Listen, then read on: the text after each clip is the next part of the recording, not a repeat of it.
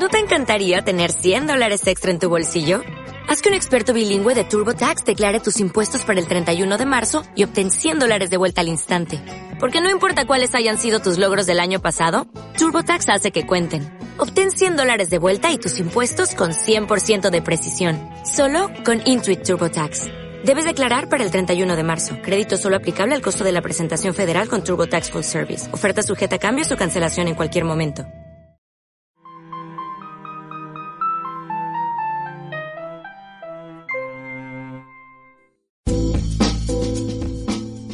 Estás escuchando Pacífico Podcast.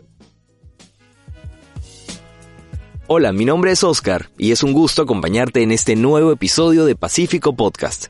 Muchas gracias por escucharnos. Tu apoyo y compañía son la mejor motivación para nosotros. Y precisamente, ya que hablamos de apoyo, en los próximos minutos hablaremos sobre la importancia del bienestar emocional y la mentalidad positiva en estos tiempos de pandemia. Sentirnos acompañados y comprendidos es la clave para nuestra vida, pero más en este último año en el que hemos tenido que aprender a cuidarnos y adaptarnos a nuevas situaciones, y allí las emociones han jugado un papel enorme. Conversamos con Cintia Calle, ella es psicóloga ocupacional de Sana, y es la persona indicada para que nos aclare la forma en que construimos nuestra salud emocional. Claro, y de paso también nos ayuda a despejar algunas dudas. Por ejemplo, ¿Es verdad que el estado emocional tiene un impacto en nuestro físico al punto de influir en el nivel y la capacidad de nuestras autodefensas? Esto nos comentó nuestro especialista. Sí, es muy cierto. Las emociones están muy ligadas a nuestra salud, pues cuando tus emociones son positivas, refuerzan tu sistema inmunológico, y más bien cuando son negativas, producen un efecto más perjudicial en la respuesta inmune y en tu sistema endocrino. Recordemos que hay sustancias de diferente origen químico involucradas en la regulación de todas nuestras emociones. Por ejemplo, si estás en una situación de estrés intenso, se van a incrementar tus niveles de cortisol en sangre y esa sustancia es un inmunosupresor. Y si esto se hace crónico por más de dos semanas, tu sistema inmunológico va a disminuir. Es por esto que es importante y fundamental la regulación de nuestras emociones para mantener un estado inmune sano. Si tenemos emociones positivas con mayor frecuencia, vamos a lograr elevar nuestras defensas y mantenernos en un mejor equilibrio. Un amigo a quien quiero mucho me dice siempre que ser positivo es como mirar al cielo de noche. Mientras algunos ven solo sombras, otros prefieren ver las estrellas. Ahora, es verdad que la coyuntura nos la ha puesto difícil. ¿Cómo pensar positivamente en estos tiempos? Bueno, la clave de mantenerse positivo es establecer límites sanos. Si, por ejemplo, ves noticias en exceso, puedes aumentar tu grado de ansiedad frente al contexto actual. Para esto es importante elegir horarios diurnos o de tarde para las actividades más estresantes. En la noche, más bien, lo ideal es tener más estímulos relajantes. Si hay estrés en tu vida personal, busca poner límites sanos también. Por ejemplo, toma distancia emocional de lo que te está pasando y acepta que no todo está en nuestras manos de resolver. A veces es importante tomar perspectiva del problema, ocuparte de otra actividad que te pueda relajar y con esto mantenerte positivo. Y esto te va a dar lucidez para tomar más adelante esas decisiones. Siempre un estado de mente positiva nos ayuda a tener mayor equilibrio emocional. Como todo en la vida, la salud mental también pasa por tomar buenas decisiones. Y tener rutinas sanas es una de las decisiones más importantes. Le preguntamos a nuestro especialista qué hábitos debemos priorizar para mantener una buena salud mental, considerando la coyuntura actual.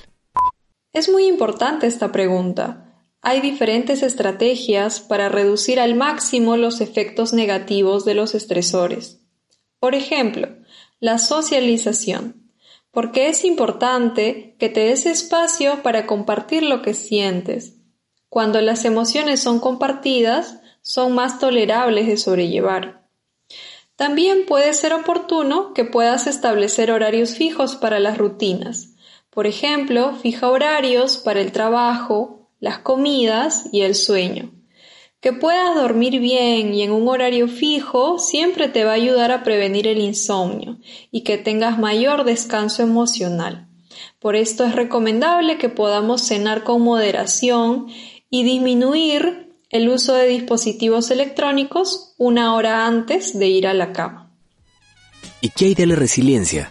Es una cualidad muy recomendada en tiempos adversos y lo cierto es que está en nosotros poder desarrollarla y aplicarla. Acaban algunos tips para ello. Cuando hablamos de resiliencia, buscamos ver más allá de nuestras circunstancias actuales. El primer tip es sincerarnos sobre cómo nos sentimos. Solo si aceptas tu dolor actual, puedes empezar a trabajar sobre ello. El primer paso siempre será la aceptación de tus emociones y no evadirlas. El segundo tip es recordar. Por ejemplo, ¿qué hiciste cuando tuviste una experiencia difícil en el pasado? Que recuerdes que has superado experiencias complejas antes te va a motivar a tener esperanza. El tercer tip es la distancia emocional y física, que puedas establecer como parte de un límite sano entre los ambientes adversos y tu vida emocional. Que tomes distancia de noticias angustiantes es sano. Que tomes distancia de grupos o personas que te mantienen en emociones negativas también lo es. Esto sin llegar a aislarte. Excelente. Somos seres sociales y el bienestar emocional también pasa por interrelacionarnos con los demás. Y en esta coyuntura estamos teniendo que convivir más en familia, a cuidarnos unos a otros y claro, pasar mucho tiempo en el hogar. En ese sentido, me gustaría saber qué acciones pueden ayudar a mejorar las relaciones y los vínculos dentro de casa. Lo esencial es la comunicación asertiva, pero a veces no sabemos cómo empezar. Para esto les diré una técnica llamada sándwich. Cuando tengas que comunicar una emoción o pensamiento que es incómodo, quizá feo o difícil de decir, puedes usar la técnica del sándwich.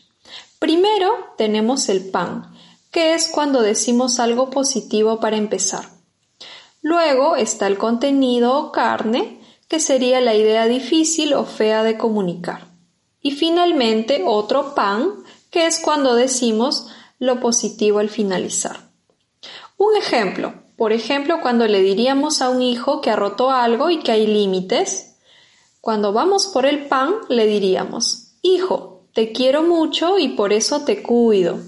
Vamos con el contenido.